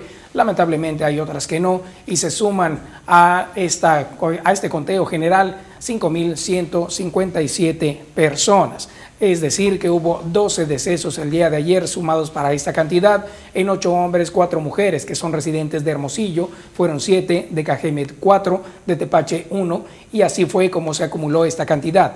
Al día de hoy se han sumado 159 nuevos casos que ocurrieron el día de ayer con 81 hombres y 78 mujeres. Son 62 mil en este caso, 319. De los contagios, 94 residentes de Hermosillo, Cajeme 18 y Navojoa son 13. Con eso llegamos al final de este espacio agradeciendo su atención, que tengan un excelente día y por supuesto que disfruten su café. Bonito día para ti, Rosalba, éxito a todos. Gracias, Fer.